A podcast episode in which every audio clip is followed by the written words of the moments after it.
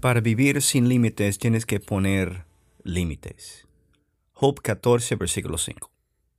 Tú eres quien determina cuánto ha de vivir el hombre y le pones un límite que no puede pasar.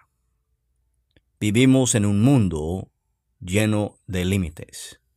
El límite de tiempo es uno de los límites más grandes que el hombre va a enfrentar en su vida.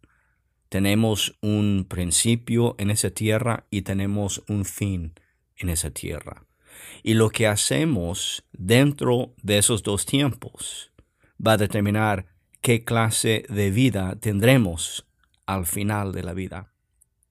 Aprovecha el tiempo que tienes para quitar los límites con los límites que tienes y podrás vivir una vida al máximo de tu potencial.